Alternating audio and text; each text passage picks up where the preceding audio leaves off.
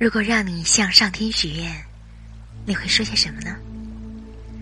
今天呢，我来读这首小诗《借我》，作者樊小纯，朗读陈尔涛老师。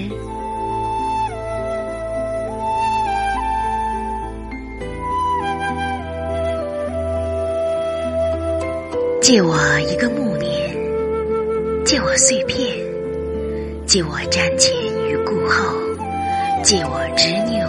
如少年，借我后天长成的先天，借我变如不曾改变，借我素淡的世故和明白的愚，借我可预知的险，借我悲怆的磊落，借我温软的鲁莽和玩笑的庄严，借我最初与最终的不敢，借我。不言而喻的不见，借我一场秋啊！